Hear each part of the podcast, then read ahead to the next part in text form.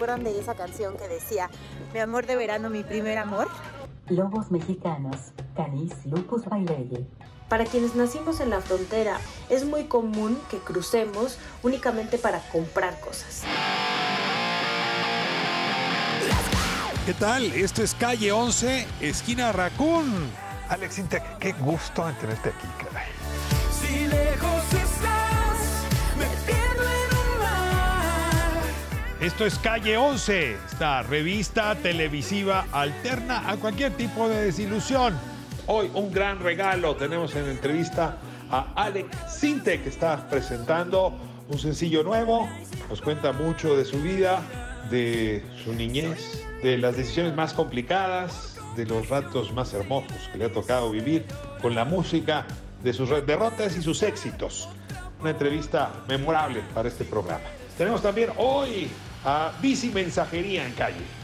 Personas que se han asociado para hacer la competencia a las plataformas y transportar mensajería, comida y, por qué no, uno que otro regalo.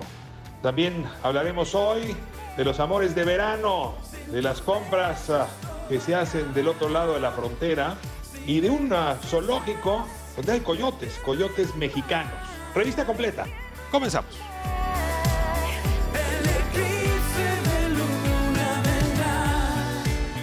Magda Excel, ¿cómo están? Buenas noches. Muy bien. Juntas otra vez. Andan juntas y presenciales.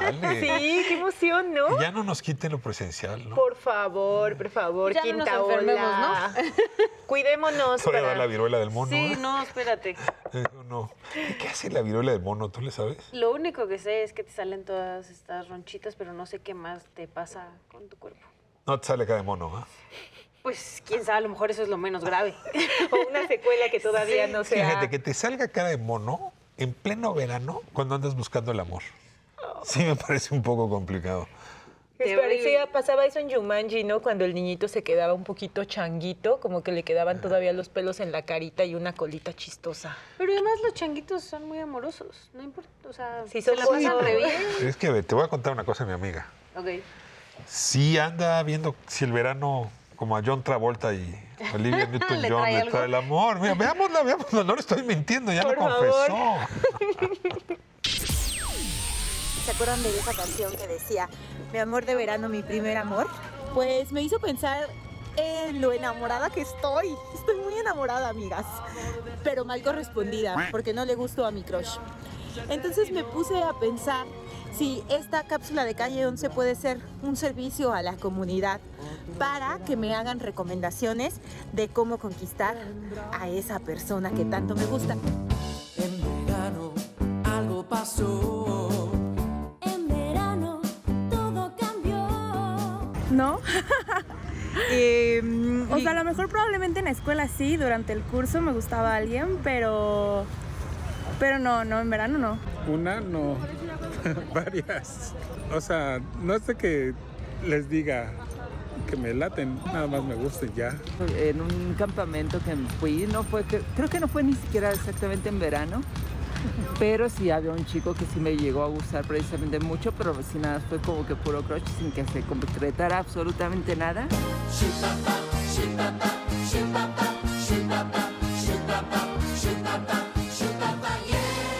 Que sería como, no, dale calma, eh, que te conozca, conócelo, porque igual creo que a veces cuando estás más chica eh, te impacta mucho la persona, pero realmente no conoces nada de esa persona. No sé si este si realmente siempre funcione el animarse, digo, obviamente siempre es mejor como que salir de la duda, pero hay veces que de plano salir de la duda termina siendo este decepcionante. Vive y dile qué onda y ya. Si quiere, está bien, y si no, pues igual. Pues como podemos ver, la calle también está llena de emociones, de historias de vida, de afectos y sí, decidí que no voy a hacer nada. Lo que sí es que nos gustaría escuchar sus historias de amor. ¿Tuvieron crushes en la escuela? ¿Un amor de verano que recuerden con cariño? Y bueno, nos vemos la próxima semana. Y sí, a ti que me gustas tanto, te mando un beso, pero no voy a hacer nada. ¡Chao! O sea, no te alcanzaron los consejos, no. ¿No hubo? No hubo ninguno con lo que te, con ¿Nadie que te te quedaras. convenció? No, pues no hay que hacer nada, ¿no? ¿Tú te acuerdas en la historia de Vaselina qué es lo que pasa? Se conocen en el verano y luego se ignoran cuando regresan a la En escuela. septiembre ya todo Ya no, se ¿no? acabó. Sí, ese es el drama, que no la, no la trata ni lo trata como se trataron. Pero sí puedes hacer algo. ¿Qué? Pues tomar la iniciativa, ¿no? ¿O qué? Yo lo he hecho y me ha funcionado. Ay, A ver, presúmenos. Y justo además con un amor de verano, pues yo le dije que me gustaba. Y luego. Y empezamos a salir. La bronca fue cuando yo me regresé a Sonora, ¿verdad? Y él se quedó viviendo en Veracruz. ¿Has vuelto a Sí, trabajaba aquí en Varios- esta sección. Así de, eh, no. no, varios años que este, seguí, o sea, seguimos como por un año, año y medio. A la distancia. A la distancia. Y ya después, ya evidentemente fue. Ahora, ¿a demasiado. qué fue a Sonora? O sea, ¿tú creíste que fue a ver a su mamá? ¿Ella? Ah, se fue a pasar del otro lado. Lo que sí, le gusta no. es ir del otro lado. Es, ya Lo que dijimos me gusta es el shopping. Ya dijimos que la Ah. fabulosa vida de Ishel Cisneros, o sea, pasar la American calle, Express. Calle hasta el puente. ¿Cuál fue? ¿Nogales? El de Nogales, Eh, Sonora, claro. Nogales, Arizona. No, hermano A de ver, a ver. Ixchel en Nogales. Hace mucho que no cruzaba a Estados Unidos y hoy será el día, después de dos años de pandemia. A ver qué tal. Para quienes nacimos en la frontera o vivimos en la frontera y tenemos el privilegio de tener una visa para entrar a Estados Unidos, es muy común que crucemos únicamente para comprar cosas. El shopping que le dicen. Nos han vendido esta idea de que allá todo es más barato, de que podemos traer productos de mejor calidad. Y ahora, después de la pandemia que crucé, después de más de dos años, recordé que cuando era niña, un oficial de migración le dijo a mi mamá si valía la pena aventarse tres horas de fila en el carro solo para ir a comprar unos zapatos. Y me di cuenta que nosotras y nosotros estamos siendo parte de esta estructura capitalista y consumista, la cual en Estados Unidos se vive, creo yo, mucho más que en otros países. Estos almacenes llenos de cosas que uno no necesita, donde todo cuesta eh, 3 dólares con 99, donde incluso hay tiendas que te dicen que todo vale 99 centavos y tú, no sé, te emociona el tener, el pertenecer. Me hizo cuestionarme muchas cosas de mi vida. ¿A ustedes qué les parece, audiencia de dudantes? ¿Qué les parece pertenecer a este círculo consumista en el cual todos y todas estamos involucradas, pero creo que en Estados Unidos se vive más palpablemente? ¿Qué te trajiste? La verdad es que casi no compré nada justo por eso. O sea, sí creo que... O sea, te echaste tres horas para descubrir que mejor Este no hubiera reloj, sido. por ejemplo. Este ya lo tenía. Ah. Pero sí, más bien me di cuenta que estamos como muy acostumbrados a ir y solo comprar y comprar y comprar. Y esa, o sea, era una burla del oficial de migración hacia mi mamá hace muchos años. Pero es verdad, o sea, neta, aventarte tres horas solo para comprarte unos zapatos chinos que supuestamente te van a costar más baratos. O pelearte por entrar a una tienda, ¿no? Por algo que supuestamente es más barato ese día, cuando realmente haces las cuentas no sale tan así. Y son cosas que no usas, ¿no? Pero es un ritual.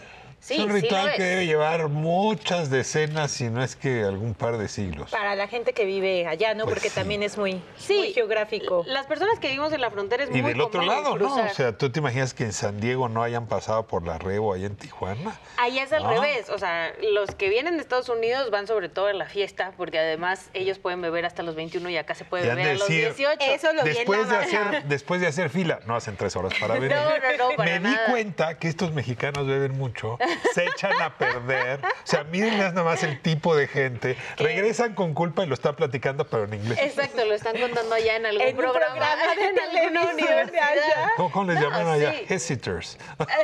Puede ser, Dudantes. puede ser, puede ser. No, la verdad es que sí, creo que tenemos que empezar a cuestionarnos nuestros hábitos de consumo y cómo nos estamos acabando el planeta y cómo eso es parte de cómo nos estamos acabando el planeta. Y sí es un privilegio para muchas personas poder cruzar Estados Unidos. También es una costumbre que en el norte la gran mayoría de las personas o muchas personas puedan acceder a una visa porque incluso en la frontera hay algunas visas que solo son para personas que tienen eh, de- que trabajan en Estados Unidos y regresan a vivir a México. Pero em, por lo menos a mí, y eso me ha gustado inculcárselos a mis hijos, yo no quiero ser ya más eso, porque sí lo fui. Ya no lo vas a hacer. Yo no quiero ser A ver, más eso. mía culpa, no. Sí, no, más Fui bien. una consumista. Fui una consumista y además, pues el mundo está como está porque yo puse mi granito de arena. Ya quedó claro. Claro. Este verano sí se vale enamorarse. Va. No Eh. se vale ir de shopping. Bueno, consciente. Y- consciente. Exacto, sé consciente de tus hábitos. Consciente. Solo Yo- lo que necesitas. Yo quiero hablar de coyotes. ¿ok? O Bueno, ya que estamos hablando de cruzar. ¿no? Sí, de, exacto. ¿De qué tipo de coyotes vas O sea, hablando? para de eso. gestores del cruce. No, no es Ah, cierto, no, no. ¿Se acuerdan del correcaminos? Sí. ¿Se acuerdan del coyote? Pip, pip. De esos coyotes. El No de los otros. Hay un zoológico de coyotes en Ciudad de la Ciudad de México. Y este me lo mandó un televidente. Adelante. No digo museo, zoológico de coyotes. Estamos en el sur de la alcaldía Coyoacán, casi llegando a Xochimilco. En el zoológico de los coyotes. Un parque bien chido para pasear y también para ver, entre otros, lobos mexicanos, canis lupus baileye. Echando flojera con el calor. Coyotes, canis ladran, también duermen. Venados de cola blanca, otocoilers virginianos, astas o cuernos, ni idea la neta. Mis favoritos, los teporingos, Robert Viriasi, orejas de chinchillas. Ups, alguien perdió sus lentes. También muy padre, el lince rojo, Lynx rufus. Ellas por lo menos sí se dejan ver. ¿Y esta cosa? ¿Quién sabe qué es? Guacamayas verdes. Aramilitari. Este huevo cornudo. Y el mero mero local. Tadam. Ambistoma mexicanum. El ajolote de Xochimilco. Dense una vuelta, amigues. Este lugar vale mucho la pena. Ay, me encanta. Y mándenos los videos tan buenísimos. está buenísimo. Pero si se puede, que no sea con la voz de Siri. Ay, es que impone. Me sentí como- Pero ¿sí? está muy divertido que pongan la voz de Siri. Y el más conocido. No sé qué, el ajolote. Bueno, es que es muy fuerte. Yo no sé, tú ya debes de estar acostumbrado porque llevas muchos años Yo en la televisión. Pero es muy fuerte esa, esa cuestión de encontrarse en el video y reconocer la voz y el Como rostro verte al propio. espejo, ¿no?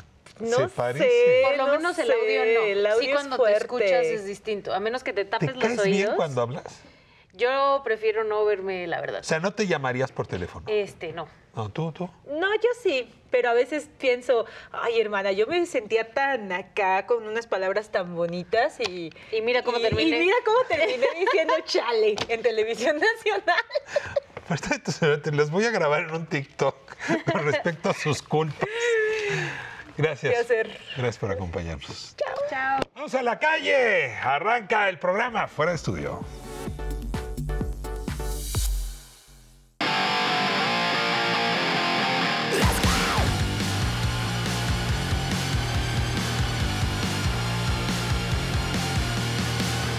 ¿Qué tal? Esto es calle 11, esquina Racún.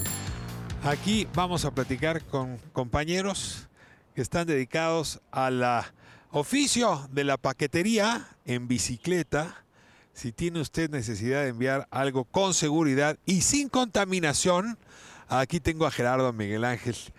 Muchísimas gracias, Benjamín, por estar con, con nosotros en este esfuerzo que emprendieron ustedes. ¿Quién comienza explicando qué es exactamente Racún? Bueno, pues Raccoon Bici Mensajería básicamente es una- un negocio, un proyecto que tenemos entre amigos. Nos conocimos en la universidad y un poco derivado de pues, un poco de la carrera que estudiamos, estudiamos geografía. Entonces, junto con la pasión que tenemos por la bicicleta, eh, decidimos construir un proyecto que justo como lo mencionabas, mensajería y paquetería, entregamos mensajería y paquetería en toda la ciudad y área metropolitana. O sea, paqueteros ilustrados en geografía. Sí. ¿Siguen siendo estudiantes todavía? ¿Ya acabaron? ¿A qué se dedican ahora? Ya hemos terminado. Eh, ahorita nos dedicamos básicamente al servicio de la mensajería, paquetería, algunos en particular. Otros, aún aunado a la paquetería, tenemos todavía eh, pues otros proyectos. Eh, ellos son profesores de, escuela secundaria y preparatoria, entonces, además de estar todo el día en bicicleta, pues también nos damos a la tarea de algunas otras cosas y entre ellas, pues, la mensajería. Oye, Gerardo, ¿y qué es más divertido? ¿Dar clases de secundaria o ir recorriendo Pues- el Cerro de la Estrella subiendo esta, este armatoste? La- las dos tienen ahí su, su parte divertida, eh, digo, compartir eh, los saberes es, es- es divertido y pues andar en bicicleta pues también, ¿no? Es, es, es algo que pues que me gusta desde hace ya varios años y, y, pues bueno, todo el tiempo me la pasaba en la calle y ahora, este, digo, en la bici y ahora este, poder ganarme la Pero te vida. pagan. eh, eh, justo haciendo lo que, lo que me divierte, pues, pues bueno, está, está muy, muy divertido.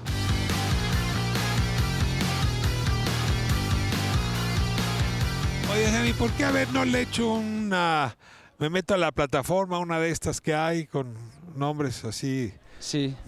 Millennial o no sé cómo llamarlos, postmillennials. ¿Por, ¿Por qué llamarles a ustedes?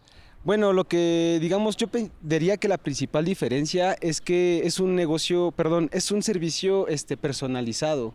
Entonces, las personas se acercan, nos escriben por mensaje, por mensaje directo y nosotros regresamos ese trato personalizado de confianza y digamos, las personas saben en todo momento en dónde estamos, nos conocen, conocen nuestros nombres, saben la localización, digamos, si ellos lo necesitan y brindamos esa confianza, ¿no? De que ellos sepan dónde está su producto, su paquete y que sepan quiénes somos nosotros también. Y a ver, ¿qué metemos aquí adentro? ¿Se puede meter un, un pavo para Navina- Navidad? Sí, todo. Siempre Este, tenemos- Un pastel. o- Tenemos o un mi lema por salario ahí. cuando se lo mando como pensión a mis hijos. ¿o qué? Sí, tenemos por ahí un lema de que nosotros transportamos todo lo que pueda caber encima de una bicicleta. Entonces, Todo, legal e ilegal. to- sobre todo legal. Bueno, Más hay excepciones entonces. Ya, No. cayó, ¿viste? No, siempre todo legal, pero sí, todo lo que Policía, se pueda transportar en una ¿qué? bicicleta, no soy yo, no soy yo. Entonces, todo lo que pueda transportarse de manera legal en una bicicleta, ya sea que utilicemos este tipo de bicicletas que son bicicletas de carga y también utilizamos otras herramientas como parrillas, como mochilas de, de mensajeros que son impermeables, que nos ayudan no solamente como una herramienta eh, de carga, sino también es una herramienta que utilizamos en nuestro día a día como, como mensajeros.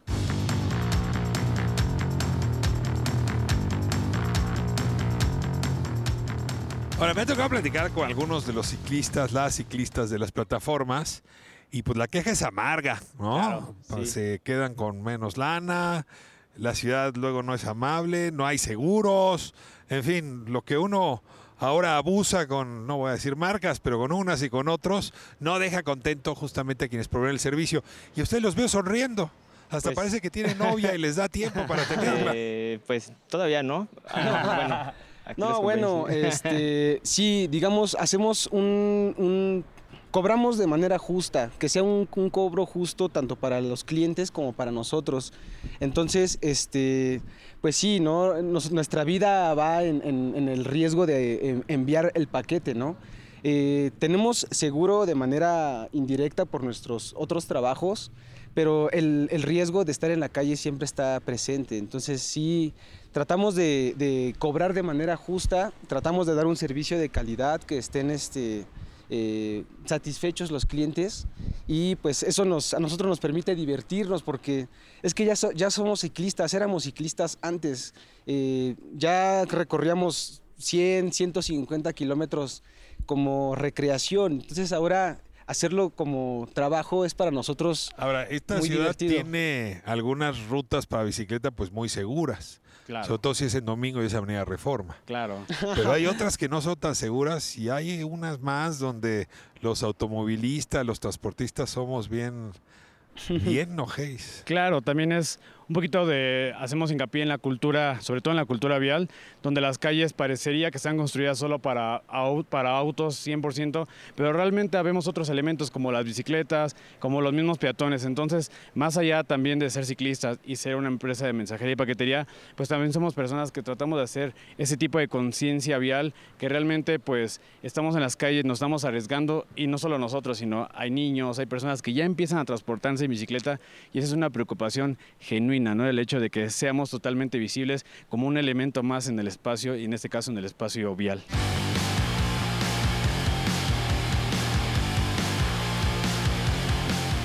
¿Por qué mapaches? ¿Por qué mapaches? Me suena, me suena electoral. Eh. No, eh, pues la idea principal de, bueno, del mapache surge por, eh, bueno, una propuesta que nos hizo ahí Miguel Ángel. Eh, ¿Haces diseño tú o, No, o el pero- mapache transporta largas? ah, Nos identificamos. El mapache es un animal que es astuto, Ajá. que es un animal que es eh, eficaz, como que es un poquito escurridizo. Entonces, esas características son aquellas las que nos, eh, la que, las, las que nos identifican con, con- con el mapache y demás. Bueno, eh, vamos a suponer que de- me voy a casar. Todavía hay gente que comete ese error. Por tercera y cuarta ocasión, digo. La primera está bien, ¿no? Y pues hay que mandarle las ah, invitaciones de, de boda a la familia, sobre todo para que te manden regalo, no, no te importa tanto que vayan a la boda. Este, ¿Les puedo pedir el servicio? Oye, claro. 60 invitaciones o Sí. ¿cuál- cuál- De 300, hecho- algunos todavía invitan 300 personas. ¿no? Sí, no, hacemos un servicio que es este, entregas masivas. Entonces, en uno, un, un día o dos días eh, podemos entregar la totalidad de, de 300 o 200 invitaciones. Eh, nos podemos organizar en función de tus necesidades. Si quieres que sea una semana o tres días, podemos este, solicitar a otros colegas, otros colaboradores que nos apoyen y pues bueno, eh, realizar el trabajo. Eh, somos este, bastante habilidosos ¿no? y escurridizos en la ciudad. Nos, es nuestro hábitat, digamos. Cuando dicen la ciudad, están incluyendo zona conurbana. Sí, zona Claro, metropolitana. O sea, si vamos hasta Cuautitlán Izcalli, Nesa, no hay bronca. Texcoco. A Pachuca ya no llegan.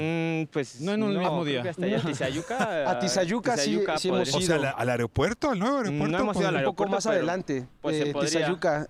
Digo, sí. tiene su, su, su costo, ¿no? Eh, el, el ir hasta allá, pero bueno, si, si se Oye, puede. y si quiero que me lleves aquí al aeropuerto, ¿no? Eh, pues podría Digo, no ser, no, creo lo hemos, no hemos más que el llevado. refrigerador pero- que cargabas el otro Sí, día. seguro, seguro, sí. Sí. No, no hay ningún problema, con ¿eh? casco. Con casco. Ah, sí, me tendría que poner un casco. Sí, Sí, seguro, sí. Sí, yo pensé que era Sí, para, para- cubrirme cualquier- del sol. cualquier riesgo. También. Casco y gorrita.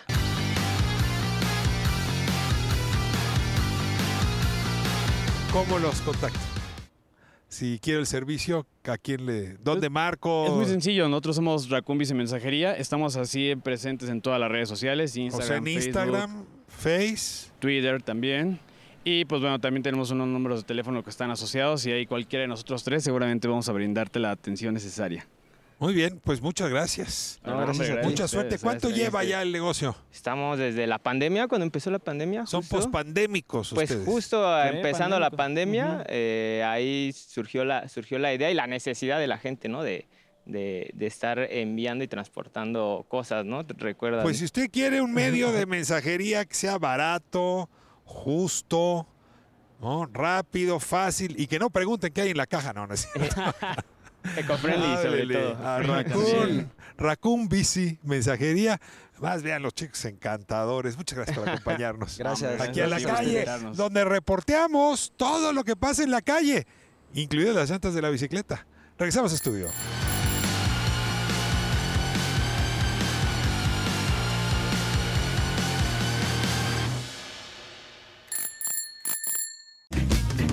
Al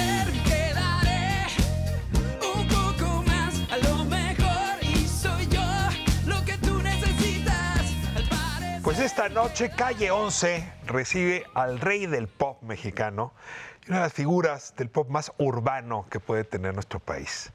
Alex Intec, qué gusto en tenerte aquí, caray. Ricardo, muy, muy contento de estar en calle 11, de estarlos este, visitando y, y fabuloso verte en persona, amigo. Este es como un lugar para ti. La verdad es que piensa, piensa uno en ciudades del mundo y estás ahí cantando. No, no te veo cantando en el campo. Pues yo me formé en la calle porque no, no estudié música profesionalmente, sino que fui autodidacta. Entonces, este, eh, rock and rolleaba en la calle y, y- y- y a ella pertenezco y de ahí nací. Sin que sea ningún tipo de agresión, tienes personalidad artística múltiple. Contigo hay que agarrarte por partes, como- casi como si uno fuera Está carnicero. A ver, déjame ah, tomar primero al compositor.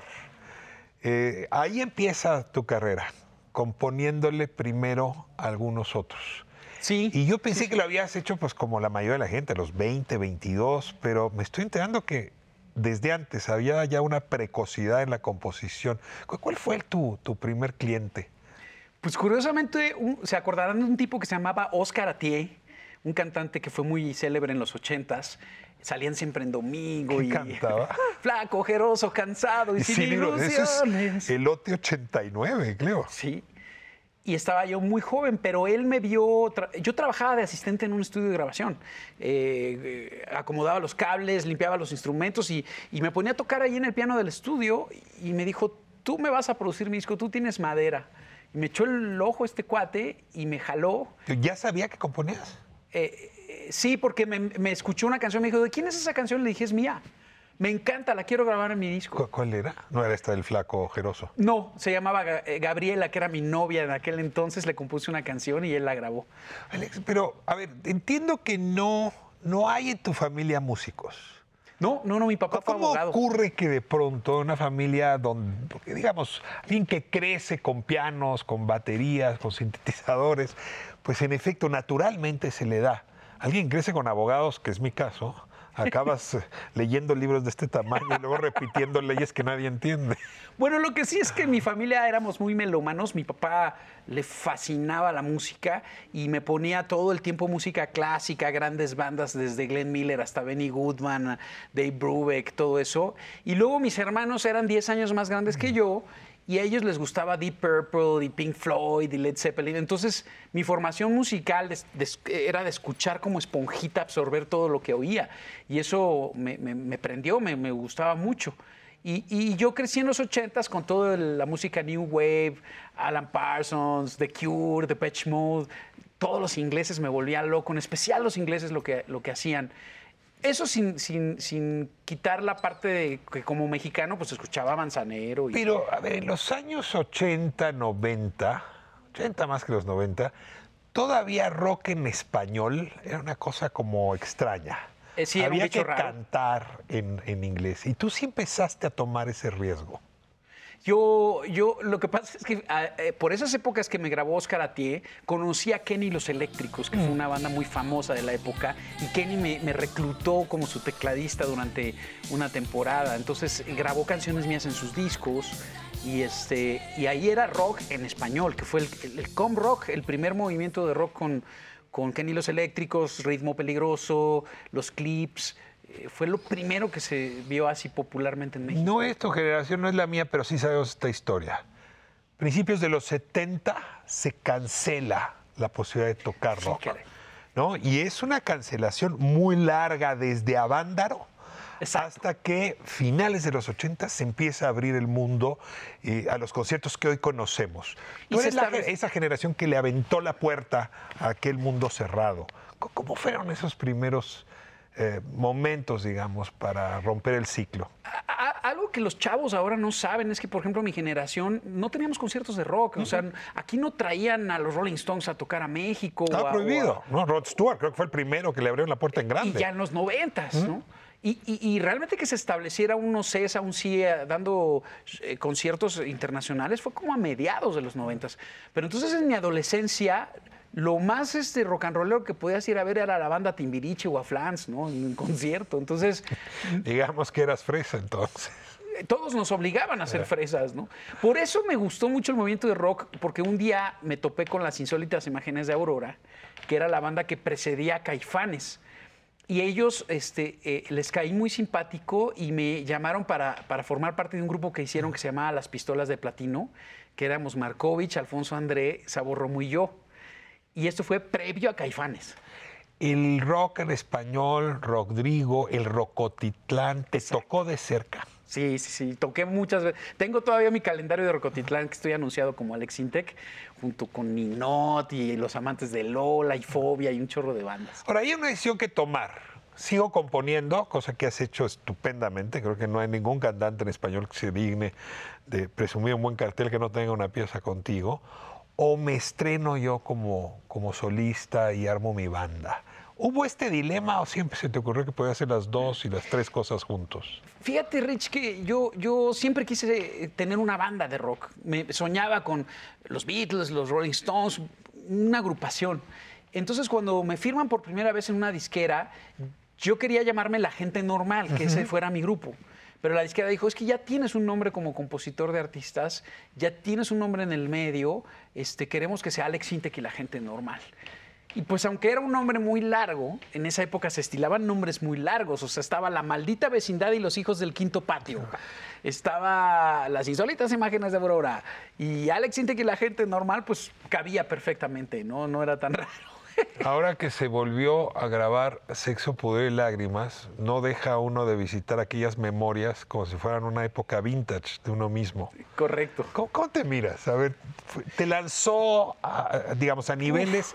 Ya, ya, ya venías con nombre, ya traías trayectoria, pero eso te lanzó a otro momento. Sí, totalmente.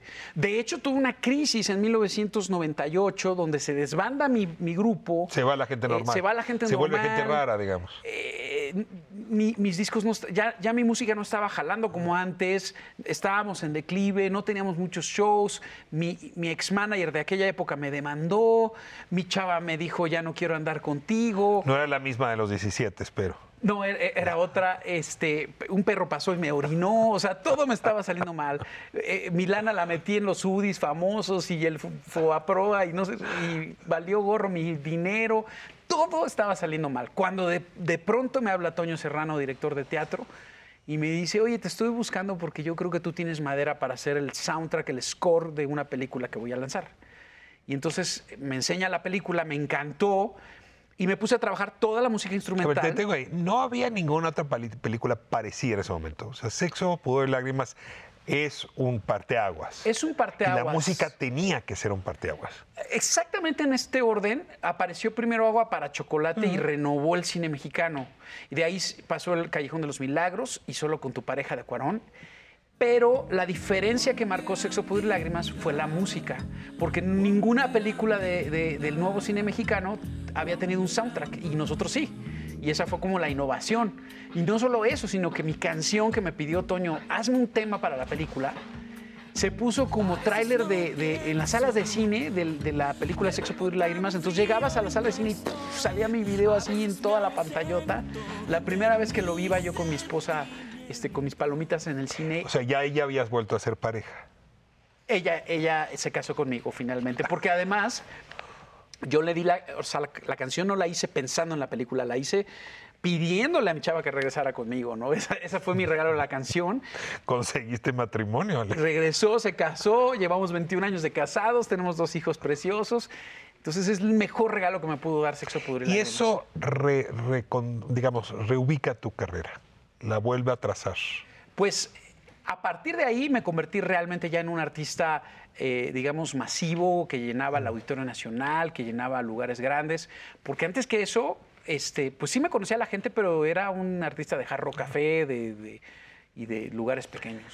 Hay que hablar de ti como solista, justamente como este ganador de premios que has sido, pero luego hay otras facetas tuyas que también quiero mencionar. El doblaje, que es menos conocido. Así y es. sin embargo tu voz es muy conocida. Déjame irme a corte Órale. y regresamos a hablar de mi villano favorito de Toy Story y este otro asunto que también te ha dado de comer. Con gusto, Rich. Corte, esto es Calle 11. Estamos con Alex Intec. No se vaya.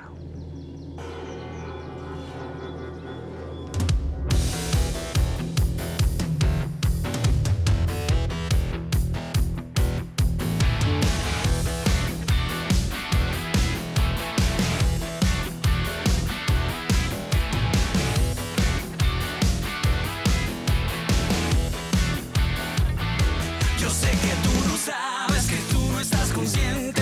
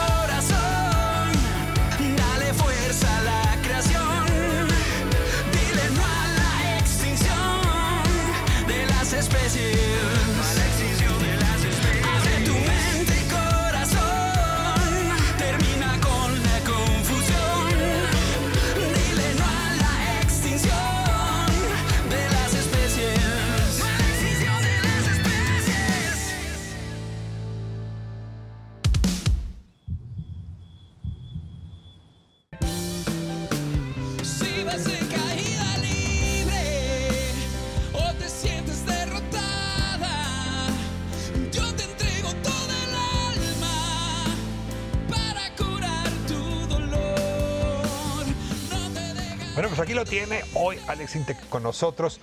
Me da muchísimo gusto escucharte y, y ver pues este niño prodigio que empezó vendiendo pianos. Sí, caray.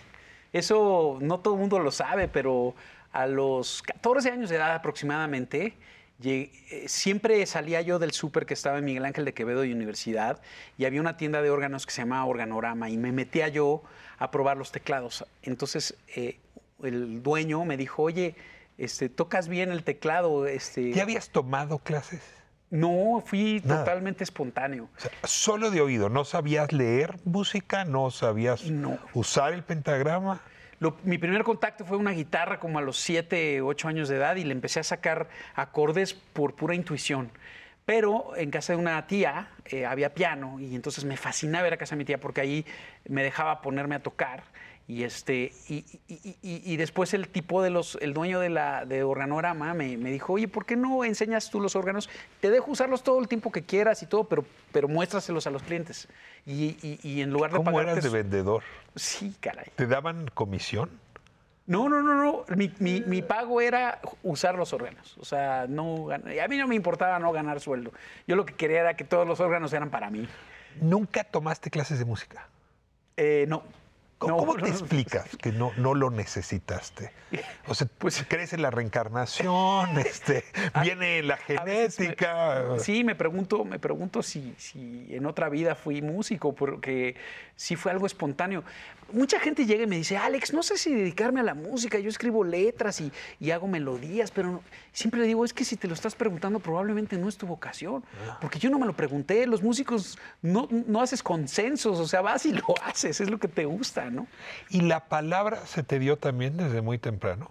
O sea, ¿te acuerdas es- escribiendo poemas, letras Mis- o sí, musicalizando sí. cosas que oías? siempre fui dado hacia la creatividad, ¿no? O sea, hacía muchas cosas muy, muy, muy curiosas, muy chistosas.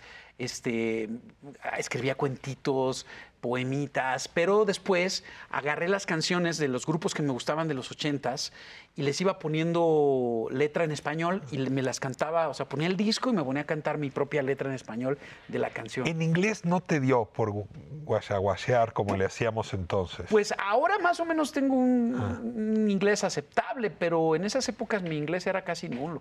Entonces, este, me gustaba la música en inglés, pero no entendía muy bien lo que decían. Simplemente me, me atrapaba la melodía y la armonía. Has ah, hecho dueto con muchísimas personas y la verdad funcionas espectacularmente también en dueto. Eh, digo, la canción con Ana Torrojes fue un boom en España, Tremendo. ¿no? Con, con Blades has hecho cosas también espectaculares. ¿Cómo, te sientes en dueto? ¿Cómo- cómo lo- lo- ¿Llegó a ocurrir que, que pensaras quedarte en dueto? No, o sea, re- realmente lo que pasa es que las colaboraciones con otros artistas son muy enriquecedoras. Mm. Eh, y, y- y son artistas con los que he podido cantar a dueto que admiro, que respeto, que, que me atraen, ¿no? O sea, por ejemplo, Rubén Blades estaba en una entrega de los premios Grammy latinos y de repente nos pusieron a los artistas invitados en una área así como una cafetería y de pronto lo vi sentado solito ahí en un rincón y, y nadie lo estaba volteando a ver y dije, ¿a poco ese es Rubén Blades? Entonces me acerqué y le dije, Rubén, sí, ¿cómo estás? Soy Alex Intec, soy, ah, creo que he oído hablar de ti, a ver, siéntate. Y nos pusimos a platicar y me dice, tengo un programa de YouTube este, que se llama Platicando con Rubén, ¿quieres hacer una entrevista pa- para mí mañana? Sí, claro, pero a cambio quiero que hagamos una canción juntos. Órale, me dijo, bueno, pues cuando vaya a México nos reunimos y hacemos, voy a ir próximamente. Entonces ahí nació la... la, la, la- ¿Aprendes lo que el otro está haciendo? ¿Te enseña cosas? ¿Ves otros universos? ¿Ves...? Es totalmente, pero lo más importante yo creo que es la parte humana. O sea, eso me transmite mucho, ¿sabes? El conocer a alguien tan grande como Rubén Blades y ver que es un niñote. Y algo que me pasa mucho con los artistas que más admiro es que siguen siendo como niños. Una vez escuché a Jojo Ma, el chelista, que decía en una conferencia que se había acercado a su papá y le dijo, papá, cuando yo crezca, cuando yo sea adulto, quiero ser músico. Y su papá le respondió, Lo siento, hijo, no se pueden hacer las dos cosas. O sea, hay que ser niño ¿Y el siempre. padre era músico también o cómo sabía eso? No lo sé, no, no lo Gran aclaro, amigo de Carlos Prieto, ¿no? Que es el que le ha permitido la entrada a México fuerte a Yoyoma. Es Te increíble. preguntaba antes de corte, hablando de niños, pues del doblaje, ¿no? Que esa es como otra carrera que no tendría nada que ver con la del compositor y la del solista, pero también te lo permitiste. Y eso suena mucho un juego. Total. Cuando en la época de los ochentas tenía una videocasetera que tenía una cosa que se llamaba Audiodub y le metía un microfonito, invitaba a mis amigos o con mi hermano me ponía a jugar y poníamos cualquier cosa, comerciales de televisión, telenovelas, y nos poníamos nosotros a doblarle la voz diciendo puras burradas. ¿Qué pasó? Que no me has traído mi torta de aguacate. Entonces, este, Y el doblaje de aquellas caricaturas era malísimo, aceptemos. bueno, no te creas, eh, eh, lo que hacía Jorge Arbizu, por ejemplo, en la- la- a mí me parecía ¿Cuál era tu caricatura favorita? Don Gato y su pandilla. Y podías imitar a Benito. Eres yucateco tú, ¿no? Eh, eh, sí, pero no, no me sale. ¿No te el sale el acento acento yucateco no me sale muy bien. Y, eh, este, ya estoy ¿Naciste viejo, hijo. en Mérida? Nací en Mérida por casualidad del destino. Mi papá es de Monterrey. Mi mamá de Puebla y yo, este, en- eh, por una cuestión del trabajo de mi papá, nací en Mérida, aunque de muy chiquito me, me trajeron para el DF y entonces pues, mi cultura es más chilanga que otra. O sea, no, no eres peninsular. Pero me fascina ir a Mérida, me fascina ir a Yucatán y me parece una tierra bellísima e inspiradora. Eh, Tienes 30 años de carrera ya. Eh, ¿Cuántos 32? cuentas? 32. Parece nada. A mí se me han ido Además, como estás agua. jovencísimo, puedes decir que se te han ido como agua. Sí, caray. Pero sí, sí ha sido muchas aventuras, muchos, este, muchas satisfacciones, muchas alegrías y eh, es una profesión, pues la verdad, muy privilegiada porque ¿en, en dónde te aplauden por hacer bien tu trabajo sino cuando te dedicas a la música? Si yo te entregara una varita mágica y te dijera algún momento que quieras revivir, te entrego una hora de tu pasado que puedas revivir. Profesional, ¿cuál, cuál escogerías? ¿Qué momento? Sí, porque en lo personal, pues cuando fui papá y nacieron mis hijos en el hospital, fue brutal. Pero, pero en, en lo, en lo profesional creo que un momento muy emocionante. Hay, hay dos que te podría mencionar. Tuve la oportunidad de subirme al escenario con mi ídolo Alan Parsons eh, cuando vino a tocar en el Pepsi Center. Eh, yo hice amistad con Alan de hace un- algunos años. Hicimos incluso una canción juntos que no hemos lanzado, pero está... ¿Está enlatada? Está enlatada todavía porque la estoy preparando para un documental que estoy haciendo. Pero, eh, eh, y la quiero lanzar con el documental. Pero Alan me, me dijo, vente, súbete, vamos a cantar Games That People Play juntos y varias de mis canciones. Y así lo hice y, y me encantó que el público mexicano me recibió bien, me dieron buen aplauso. Y después con Celia Cruz en el Auditorio Nacional, justamente un año y medio antes de que se muriera, de que la perdiéramos, este, me invita a un concierto que ella da y cantamos juntos, Oye, ¿cómo va mi ritmo? de Carlos Santana. Y pues toqué solos de piano con ella y bailamos y fue increíble, fue... Estaría como seis programas más para seguirte haciendo todas las preguntas que se me ocurren cuando te oigo.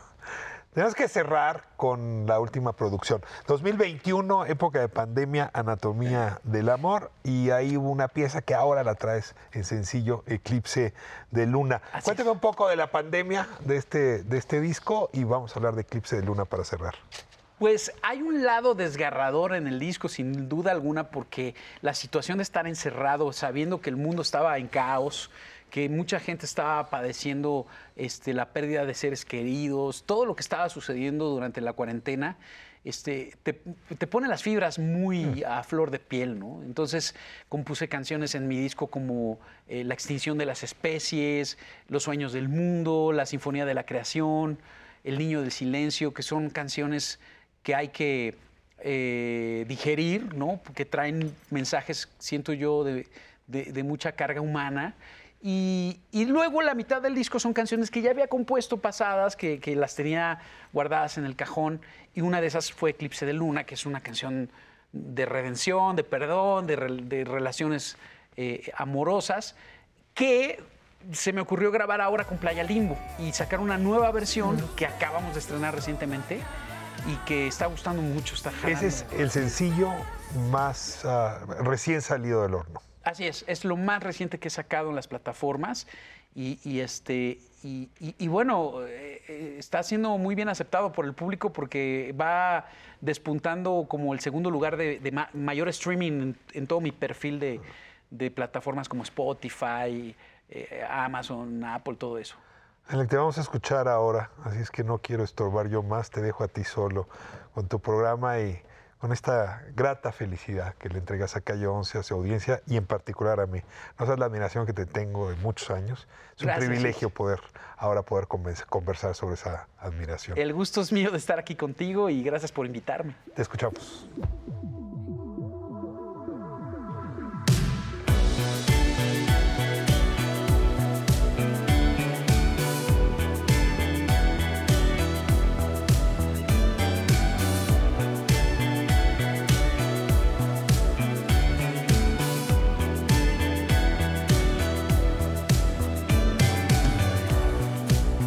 Hoy me echaba al olvido,